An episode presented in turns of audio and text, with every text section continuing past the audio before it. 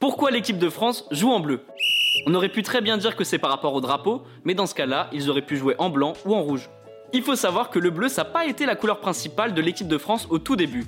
En 1904, c'est le blanc. Deux années plus tard, en 1906, l'équipe de France joue exceptionnellement en rouge face à l'Angleterre. Petit problème, les bleus se font marcher dessus, score final 15-0. Il faut attendre 1908 pour que les bleus jouent pour la première fois en bleu. En 1919, la Fédération française de football est créée et sous l'impulsion de Jules Rimet, le bleu devient officiellement la couleur de l'équipe de France.